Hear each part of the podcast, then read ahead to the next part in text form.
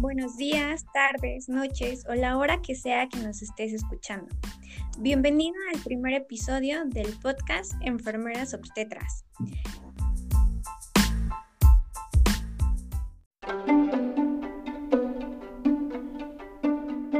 Nosotros somos estudiantes de la Escuela de Enfermería de la Ciudad de México.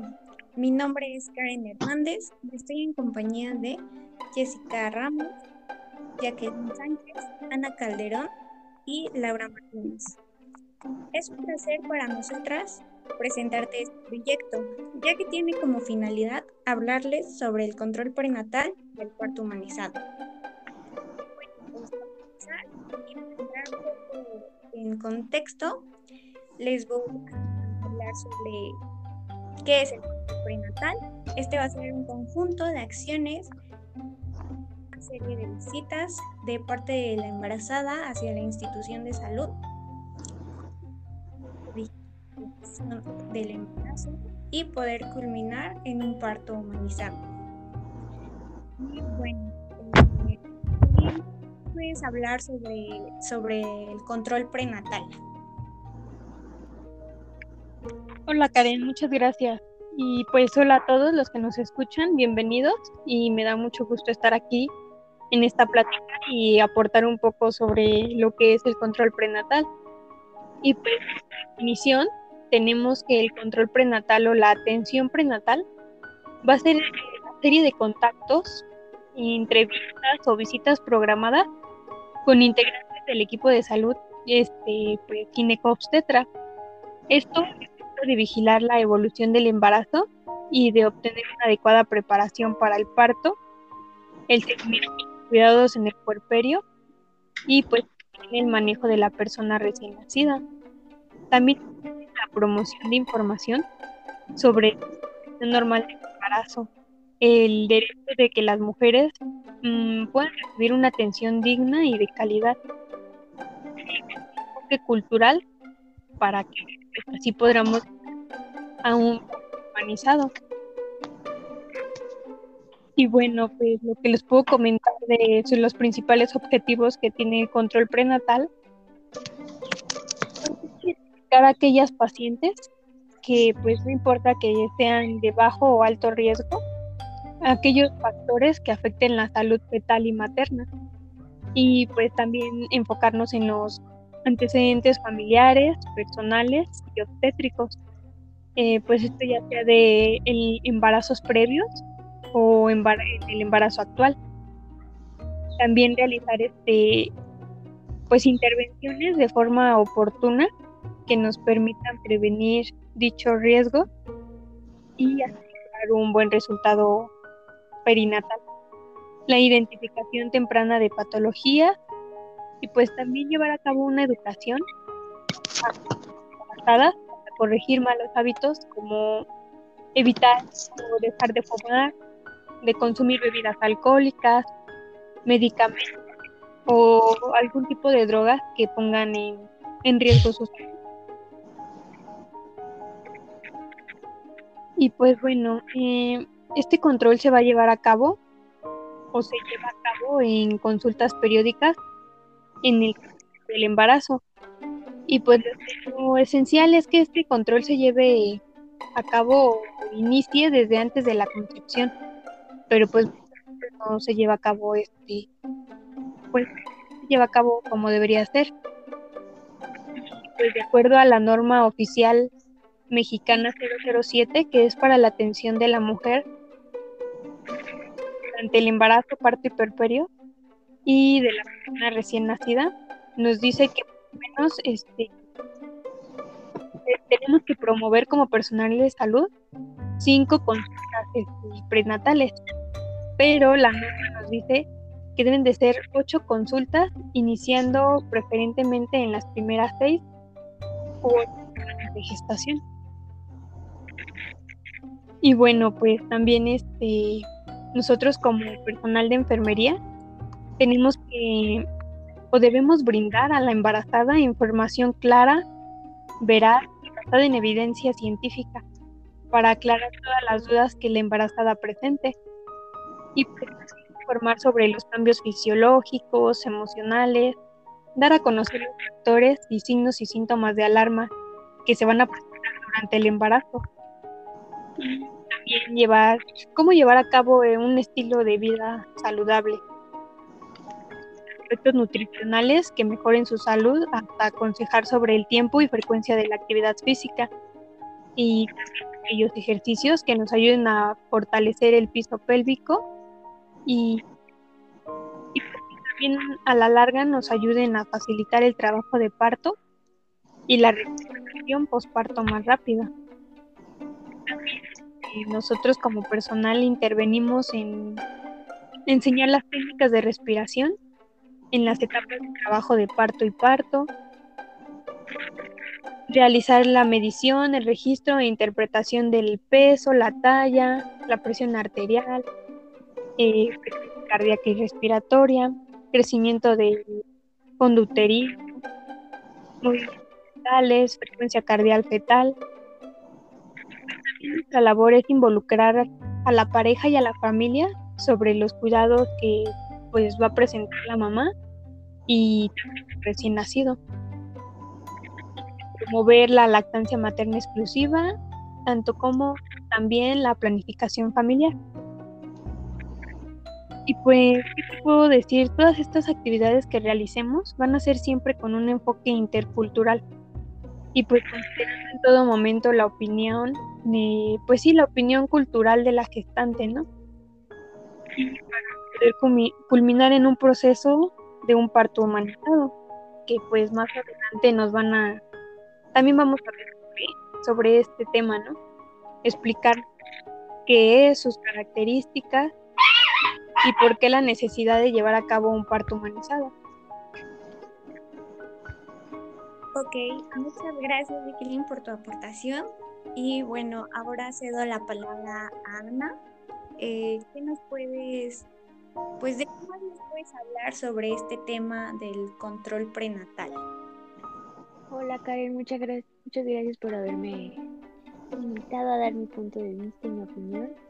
Bueno, en este caso, ¿qué sucede si no llevamos a cabo un control prenatal? Esa es una muy buena pregunta, ya que un embarazo sin ningún control puede complicarse y ese convertirse en un riesgo para la salud de la madre y el bebé, motivo por el cual el Ministerio de Salud Pública incita a las mujeres a que se encuentren bueno, a las que se encuentran en lo que es la espera de su bebé, pues acudir a lo que es un servicio de salud al más cercano. Esto para recibir la asistencia y la información necesaria para lograr un embarazo feliz y así poder llegar a ser un muerte evitable.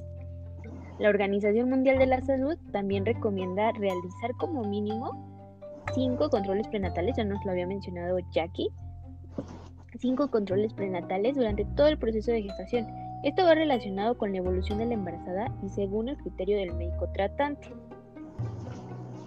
Bueno, como tal, el procedimiento que se lleva a cabo en la primera cita de un control prenatal, el médico va a elaborar lo que viene siendo el historial médico.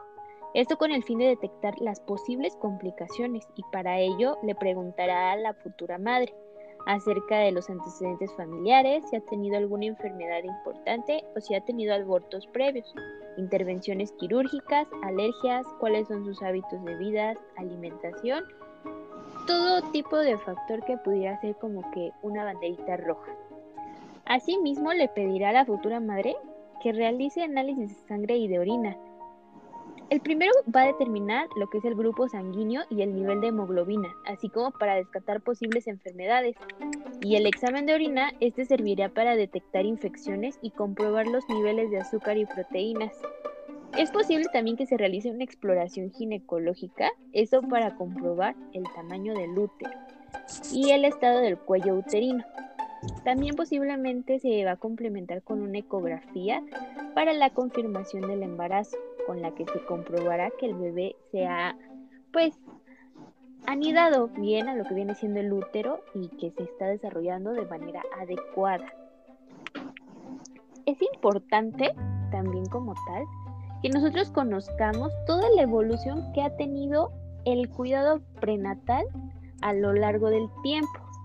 Esto para que, bueno, la atención del embarazo se encuentra inmensa en la evolución histórica de los conceptos epidemiológicos de los conocimientos médicos existentes y de la tecnología médica disponible.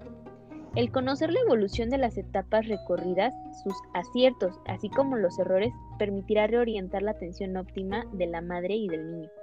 Esto con el propósito de disminuir la mortalidad, por lo que se insiste en la necesidad de comprender a los servicios de salud como parte de un proceso sociohistórico que señala las direcciones a tomar en el cuidado del control prenatal y se hagan propuestas de cambios en políticas de salud. Esto, bueno, en las cuales debemos abordar, es muy importante, criterios de atención prenatal con la participación familiar y en especial la participación del padre, así como la incorporación ya sean de parteras dentro de los programas de salud, principalmente en embarazos de bajo riesgo. Por otra parte, se pueden atender partos en el domicilio de la embarazada, que disminuirá la ocupación hospitalaria y así se podrá reducir el estrés en la embarazada, que así, así lo desean. Se debe de incrementar las acciones de tipo educativo que propicien a la mujer a una toma de decisiones de manera informada, responsable sobre su salud, para que de esta manera se mejore el esquema de autoatención. Y bueno, se preguntarán, ¿Dónde puedo llevar a cabo mi control prenatal? ¿Con quién? ¿Cómo? Bueno, eh, muchas madres lo que hacen es programar una cita con el médico. Muy pocas conocen a parteros o enfermeros, pero también es posible, para recibir una atención durante el embarazo. Hay quienes simplemente van al médico de cabecera, que ya todos tenemos, ya sea un familiar, ya un conocido de hace muchos años, o con algún obstetra. En otros casos acuden a parteros enfermeros profesionales que se especializan en atención prenatal. También se puede conseguir información en los pequeños centros de salud que todos tenemos cerca de nuestro domicilio. Y también, bueno, existe el servicio en las clínicas del IMSS, del ISTE, seguros, todo ese tipo de atención. Ahí les pueden dar como que la guía para llevar a cabo lo que es un control adecuado. Bueno,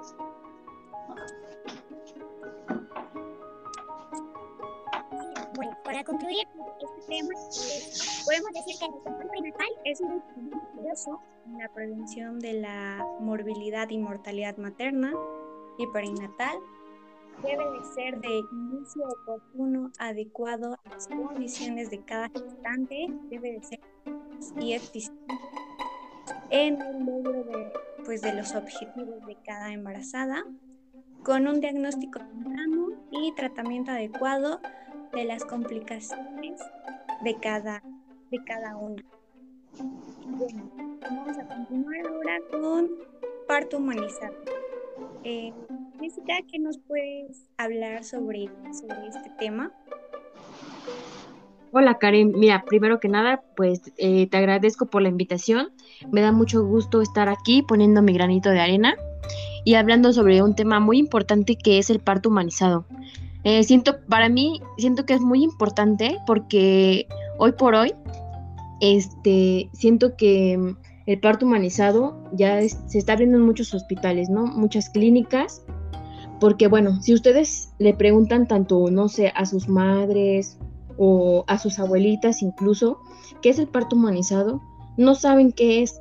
Yo un día le, llegué con mamá y, le dije, oye mamá, este, ¿qué es el parto humanizado? Este, ¿lo sabes? No, pues no sé, hija. Y bueno, me comentaba igual mi mamá que antes, pues, eh, le decían, no, pues en cada, en cada gesta que ella tenía, a mi mamá le decían, no, pues sabe qué, puje, madrecita, o no se queje, o no esté gritando, no esté llorando. Y bueno, sabemos que es un, tema muy importante, ¿no? Porque a eso nosotros le llamamos violencia obstétrica. Y está grave, ¿no? Eh, ese asunto. Y bueno, para empezar, yo les quiero compartir qué es el parto humanizado. El parto humanizado se va a definir como la atención del parto caracterizada por el respeto a los derechos tanto de los padres y niños en el momento del nacimiento ¿Cómo? Pues generando las necesidades y deseos de la familia que va a dar a luz y generando también un espacio familiar donde tanto la mamá y su bebé sean los protagonistas y el nacimiento se desarrolle de la manera más natural y posible. Y bueno, también las, preguntas ¿no? que, que nos han hecho llegar es ¿por qué realizar un parto humanizado? ¿Cuál es la necesidad de un parto humanizado? ¿O por qué se centran mucho en un parto humanizado? Y bueno, pues hay una declaración de la humanización del parto que nos dice que el parto y el nacimiento son el principio y punto de partido de la vida, siendo procesos que afectan al resto de la existencia. Es por eso que la humanización del parto constituye una necesidad eh, urgente y evidente y también, bueno, se cree firmemente que la aplicación de la, de la humanización en los cuidados que se proveen al comienzo de la vida eh, va a ser determinante y definitiva para las sociedades futuras. Es por eso que es muy importante. Y bueno, este, el parto humanizado va a tener algunas características, como cuáles, bueno, pues van a ser la autonomía. Esto quiere decir que la mujer tenga derecho a una libre elección en la, con respecto a su parto. Que haya una cierta privacidad, eh, que exista respeto frente a la atención del mismo, eh, tanto a su cuerpo como a su intimidad. Que la persona o el grupo que la atienda tenga competencias técnicas, es decir, que tenga una buena capacitación, práctica y actualización. Y también muy importante, que tenga competencias no técnicas. ¿A qué me refiero con tener competencias no técnicas? Bueno, pues que exista un buen trato o un trato amoroso. Porque bueno, las, competencias técnicas, estas no las enseñan en, en la escuela, en capacitaciones, en las prácticas o conforme nos vayamos actualizando, ¿no? Pero las competencias no técnicas vienen precisamente del, cuidado humano que nosotros vamos a realizar hacia la, hacia la persona, hacia la madre y hacia su bebé. También este, existir la presencia de una eh, una madre se siente pues se siente en confianza si, está la persona este, con la que más este, quiere, ¿no? Ya sea su esposo, su, su mamá, sus amigos, cualquier familiar puede estar ahí con, con esa madre. Y también que haya un equipo adecuado, ¿no? Y también eh, va a existir un recurso humano. Esto tiene que ver con el amor y la compasión que, que pongamos con respecto a la atención del, del, binomio, como ya lo hablaba y que nos pongamos tanto en sus zapatos y entendamos sus necesidades de la madre. Y bueno, para que todo esto se lleve a cabo, la Organización Mundial de la Salud eh, emitió unas recomendaciones sobre la atención del parto, como son permitir que las mujeres tomen decisiones acerca de su cuidado, que tengan un acompañante permanente, que se pueda mover, que pueda caminar, la episiotomía, que en este caso es el corte en la vagina que se hace para, pues, para aumentar el canal del parto, no sea rutinario.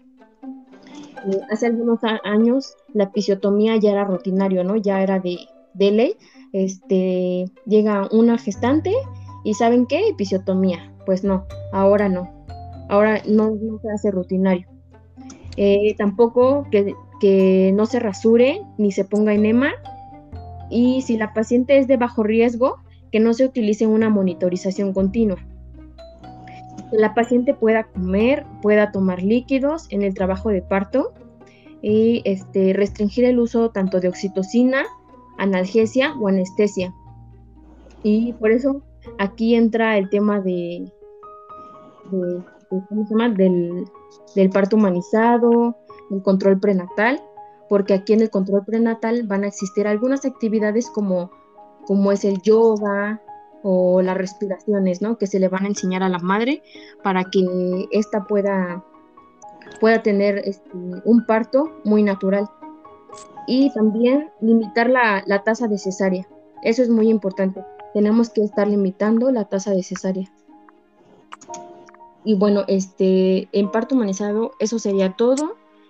Este, no sé si tengan alguna duda, si quieran hacer alguna aportación. Bueno, muchas gracias Ceci por tu aportación. gracias a ti, Karen. Ahora seguimos con Laura. Eh, ¿Qué más nos puedes aportar sobre este tema? Bueno, pues gracias por el espacio, Karen. Eh, permíteme saludar a nuestros queridos oyentes y bueno, también antes que nada las distinguidas mujeres con las cuales pues me complace intercambiar opiniones y sobre todo pues bueno, los conocimientos referente a un tema sin duda fundamental en la vida reproductiva de una mujer. Y bueno, ¿qué te puedo decir? Eh, y más que nada lo que te puedo comentar respecto al parto humanizado, pues es precisamente cómo surge, ¿no? Cómo surge esta necesidad, esta estandarización eh, referente al parto humanizado.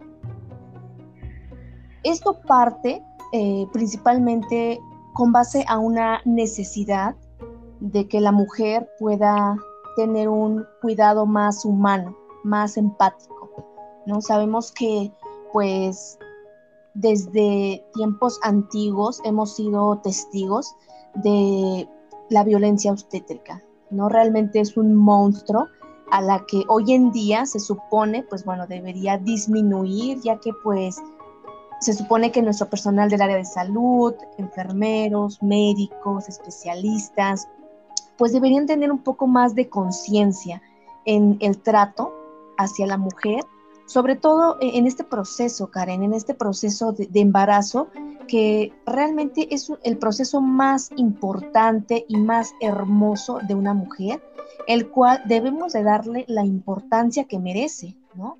Entonces, nosotros como, no solamente como personal del área de salud, eh, como alumnos, como participantes, pues hemos tenido esta esta desagradable experiencia pues de acudir a prácticas comunitarias, a prácticas en centros de salud, a prácticas en hospitales, en los cuales pues hemos tenido esta experiencia, ¿no?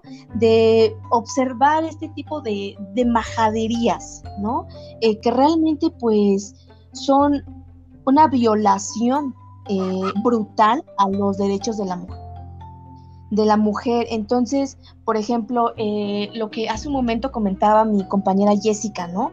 Estos adjetivos calificativos que los médicos a veces le ponen a, las mujeres, ¿no? No grites, eh, aguántate, o párate, siéntate, acuéstate, ponte y volteate. O sea, realmente hemos perdido ese tacto, ¿no? Ese tacto hacia la, el trato que merece una mujer y más que nada en este proceso, ¿no? Sabemos que una mujer embarazada es muy eh, susceptible, eh, suele ser, pues, está muy, muy, este, con la, emocionalmente, pues está muy susceptible a sentirse herida, a sentirse ofendida. Entonces, nosotros como personal del área de salud, lo menos que podemos hacer pues es crearle confianza, ¿no? Lo que se busca con este parto humanizado, pues es crear ese vínculo de confianza entre el especialista o el médico tratante o el enfermero o, o el enfermero obstetra que está llevando a cabo esta atención con su paciente, pues precisamente generarle este vínculo de confianza, ¿no? Sabemos que no es lo mismo la atención que debe recibir una mujer que ya haya tenido un embarazo anteriormente, que sea su segundo embarazo, a una mujer primeriza, ¿no? Sabemos que, bueno, una mujer primeriza pues tiene muchos miedos, tiene dudas, tiene incertidumbre, eh, está rodeada de todo lo que le asusta, no sabe cómo reaccionar, no sabe si lo que le está pasando está bien, que ya le dio un dolor por acá, ya le dio un dolor por allá. Entonces, no conoce, no conoce cómo es este proceso y que para ella pues todo es nuevo, ¿no? Entonces, lo mínimo que nosotros debemos de hacer en este proceso pues es brindarle esa confianza, brindarle esa orientación, darle eh, esa pauta para que ella nos diga, mira, yo tengo miedo a esto, a mí me preocupa esto, y darle pie también a que integre eh, a toda su familia, no solamente si es una mamá soltera, si tiene pareja, bueno, etcétera. Entonces, erradicar completamente la violencia obstétrica durante este, este proceso, ya que sabemos que, pues bueno, hoy en día se siguen sumando maltrato, negligencia, faltas de respeto en el parto, y sabemos que pues es una violación a los derechos humanos, ¿no? Y los principios, pues bueno, también violan los principios eh, internacionales de los derechos humanos y a pesar de la evidencia que existe, pues se sigue viendo, ¿no? Eh, desafortunadamente, pues se sigue viendo. Entonces, tenemos pues muchos, muchas como muchas conferencias, por ejemplo la CEDAW, que también incluye la eliminación de cualquier forma de, la discriminación eh, contra las mujeres, ya que sabemos que esta violencia obstétrica también es conocida como violencia de género. Entonces existen muchas dependencias que nos pueden ayudar pues a erradicar completamente esta, eh, este tipo de trato, ya que se está violando pues directamente la intimidad de la paciente, eh, realmente pues la integridad corporal, física, emocional y pues realmente eh, desarmamos a la paciente, ¿no? Entonces yo te puedo describir eh, un parto o una atención humanizada del parto y nacimiento eh, en una práctica no violenta de atención en el embarazo, el parto, el nacimiento y bueno, el puerperio, ¿no? Asegurar más que nada el respeto a los derechos fundamentales de la mujer, los derechos reproductivos, los derechos sexuales, eh, sexuales de la mujer. Y esto, pues bueno, tratar de reducir complicaciones perinatales. Sabemos que pues una de las, uno de los objetivos del área de enfermería y obstetricia, pues es tomar a la mujer con un enfoque de riesgo, ¿no? Un enfoque de riesgo, el cual pues nos va a ayudar a ir eliminando y descartando cualquier tipo de factor que pueda pues interferir eh, en este, que este parto pueda realizarse de forma adecuada y pues sin ninguna complicación. Y pues bueno, de igual forma tenemos eh, las declaraciones de la OMS que ya mi compañera mencionó. Entonces todo esto pues es para prevenir y erradicar el maltrato y sobre todo pues las faltas de respeto en el parto, ¿no? Eh, en los centros de salud a nivel mundial. O sea, no solamente es aquí en México, no, es a nivel mundial, ¿no? Y realmente, pues también eh, la OMS nos menciona algunas acciones, ¿no? Que nosotros podemos llevar a cabo para que podamos contribuir a esta, a esta eh, erradicación principalmente, ¿no? Pues que hay que solicitar más respaldo, ¿no? Por parte de nuestros gobiernos, eh, realmente necesitamos una sociedad más desarrollada, eh, hay que tener más investigaciones y más acciones sobre este maltrato y, la falta de respeto, ¿no? Y de igual forma nos menciona que debemos respaldar y también este, mantener vigentes los programas, los cuales pues van encaminados principalmente a la orientación a la mujer y sobre todo a proteger, procurar su salud de manera integral, ¿no? También eh, nos menciona que debemos realzar el derecho de la mujer. Eh, hoy en día, pues es uno de los temas más controversiales que tenemos en, eh, la mesa y pues que todavía no se ha llegado a un acuerdo, ¿no? Entonces la mujer, sabemos que aquí en China, si sea una comunidad rural, urbana, lo que sea, pues la mujer merece tener una atención de salud digna, digna y respetuosa. Y sobre todo en el embarazo y el puerperio, que, puerperio, perdón, eh, que es en donde más surge este tipo de, violencia. ¿No? Y pues bueno, también es importante nosotros como personal de, enfermería, pues llevar a cabo un plan este, personal, ¿no? Que nosotros nos pongamos una visión, ¿no? Nos pongamos un objetivo de qué es lo que vamos a hacer, cómo vamos a aportar estas ideas y así nosotros poder contribuir a, a, esta, a, estas acciones. Tal vez son pequeñas, pero realmente pueden hacer la diferencia en este momento. Y pues bueno, otra de las cosas también eh, importantes dentro del parto humanizado es respetar las decisiones de la mamá, ¿no? Respetar las decisiones de la mujer. Si ella dice, bueno, voy a necesitar un anticonceptivo, voy a necesitar asistencia este, física, necesito una atención preconcepcional, necesito una orientación referente a alimentación, referente a todos estos, estos ejercicios, movimientos que ella debe de realizar, pues que nosotros también estemos al alcance y darlo de forma adecuada para que ella, pues sin ningún problema, lo pueda llevar a cabo, ¿no? Y bueno, realmente eh, el parto este, humanizado como tal, pues bueno, se ha adentrado dentro de la, este, de esta área de, la personal de salud desde, pues bueno, desde el siglo XX, ¿no? Eh, es importante eh, recalcarte, Karen, pues bueno, y también que no solamente nosotros estamos trabajando como personal de enfermería para erradicar esta violencia, sino que también, pues bueno, en 1930 hay que descartar que el obstetra inglés eh, Glandy Dick Reed, pues bueno, él fue quien dio este concepto principal del parto natural para referirse que, pues bueno, realmente es una atención normal, es un parto totalmente normal, natural, en el cual pues no es necesario utilizar anestesias, no es necesario intervenciones quirúrgicas, eh, en, la medida de lo posible debemos de evitar el abuso de todo este tipo de fármacos que pues a la larga puede ser pues un eh, foco de riesgo para nuestra mamá, él y o la bebé, ¿no? Y pues bueno, otra de las cosas que también te, quiero comentar, Karen, es pues una de las técnicas fundamentales eh, para la preparación de un parto humanizado.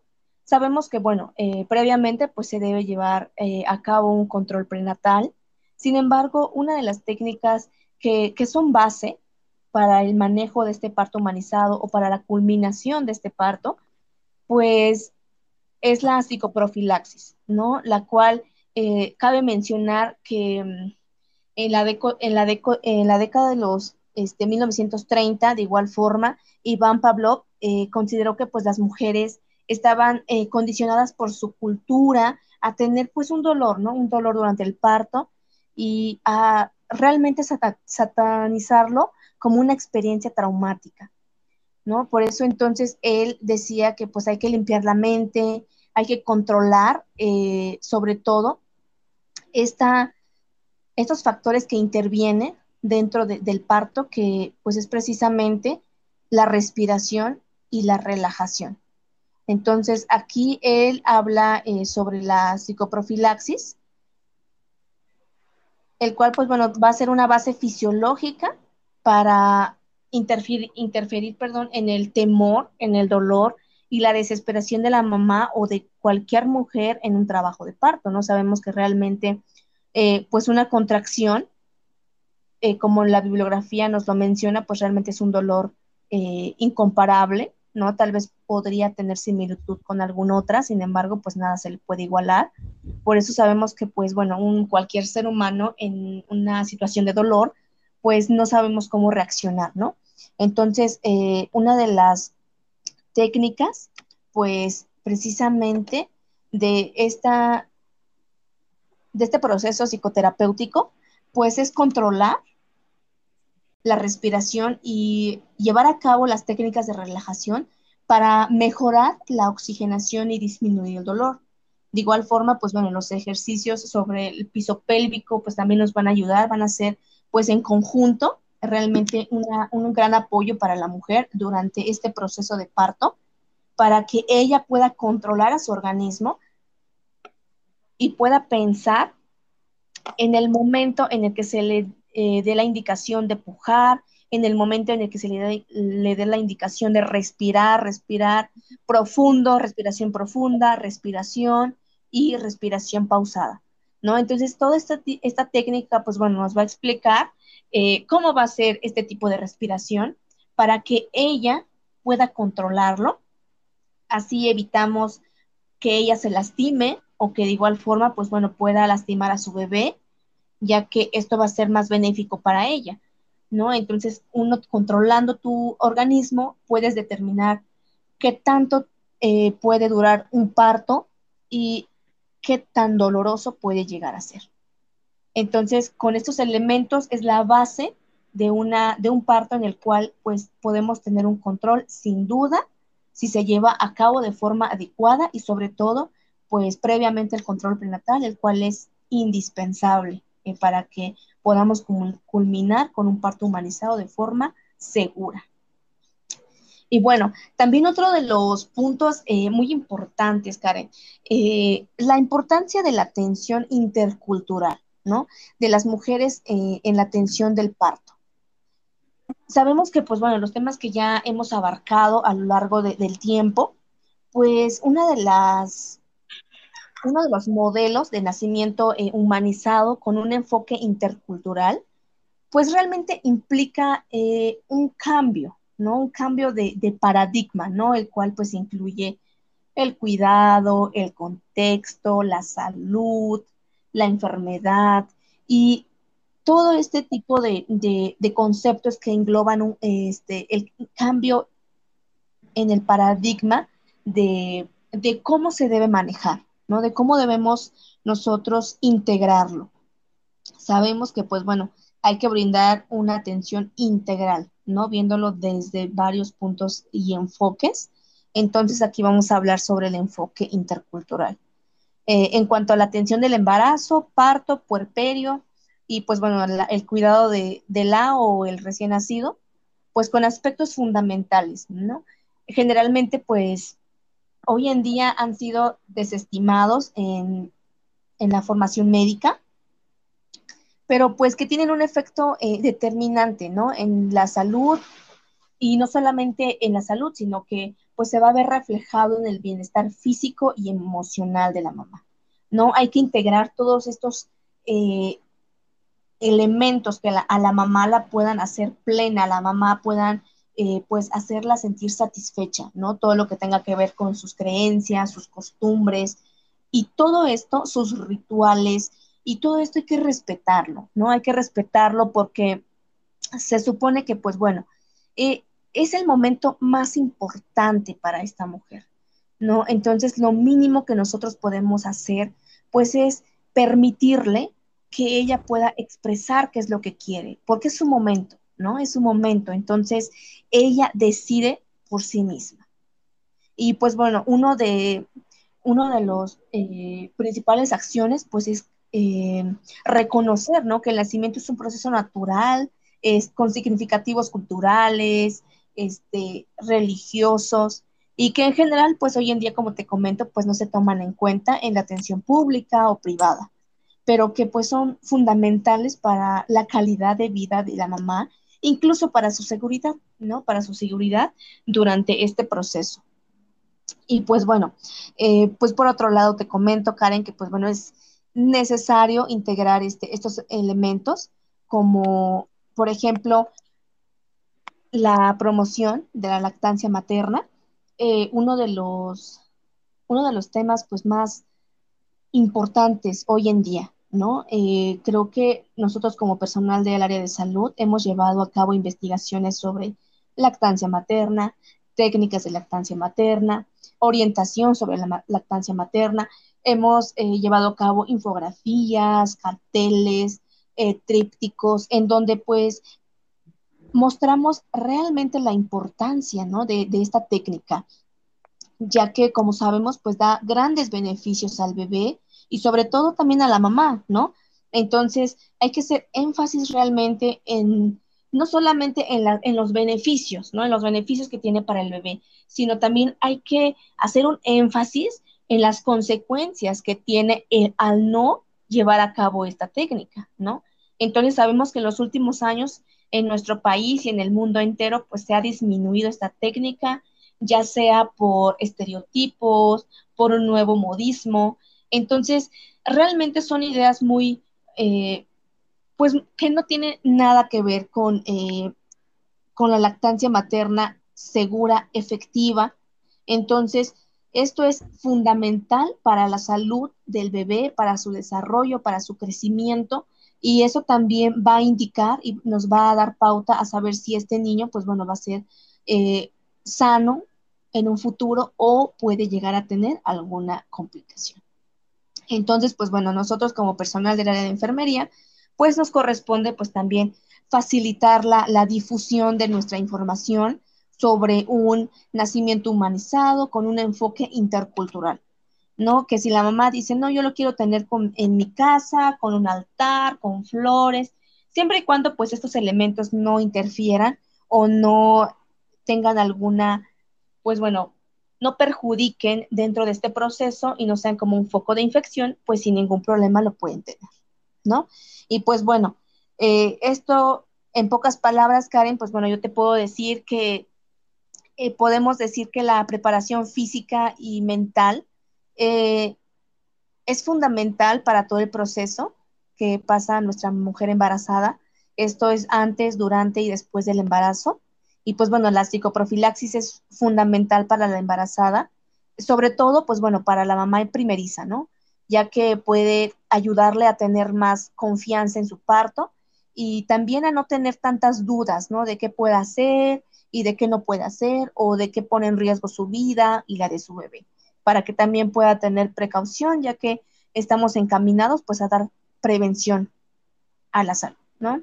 Y pues bueno, así también eh, es importante la realización del ejercicio que se adapte a las necesidades de cada embarazada, de cada mujer, de cada contexto, del lugar en donde se encuentre, para que tampoco nosotros forcemos a las mamás y pues al final de cuentas hay que hacer todo lo humanamente posible, así como lo dice eh, nuestro parto humanizado, lo humanamente posible para que esta mujer se sienta bien, se sienta acompañada, se sienta cobijada por nosotros, ya que al final del día pues no sabemos si esta mujer tuvo un mal día, eh, tiene muchas dudas, tiene miedos, acaba de llorar o está muy sensible, no lo sabemos, ¿no?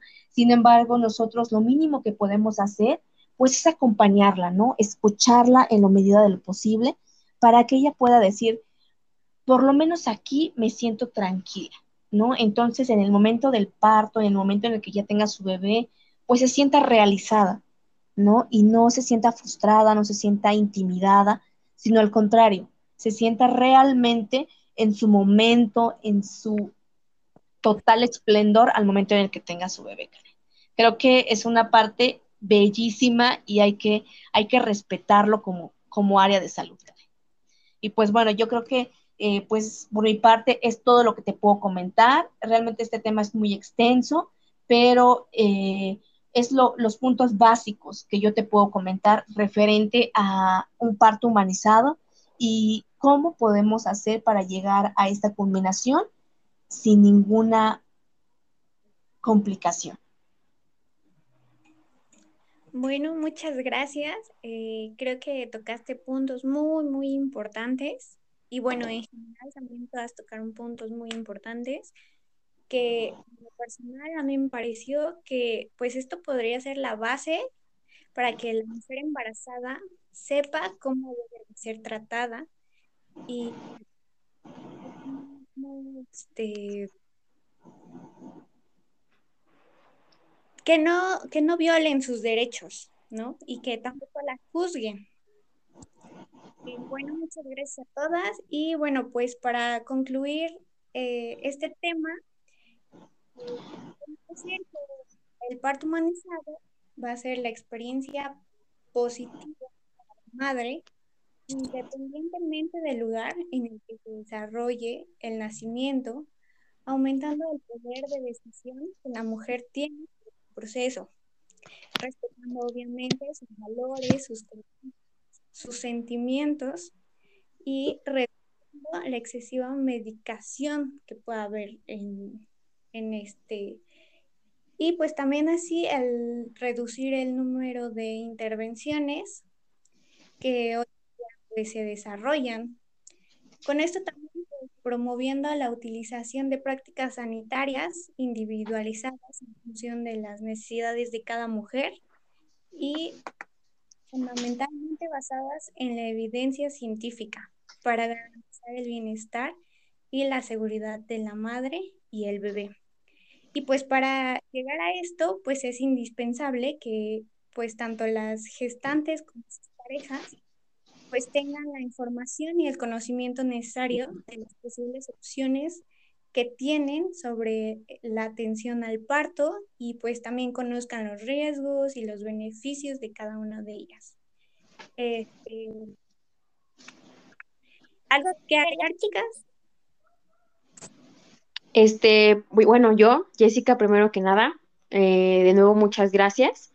Y solamente para comentar, eh, a nuestros oyentes, si son mamitas, este, decirles que no están solas, que hagan valer sus derechos y que el parto humanizado es una gran experiencia, como ya lo veníamos hablando, ¿no? Y también de decirles a nuestros colegas y bueno, en general a todo personal de salud, que hagan conciencia también, que y que realicemos un, un parto humanizado como se debe, ¿no? Este, que no violentemos los, los derechos de las mujeres y en general de nuestro binomio.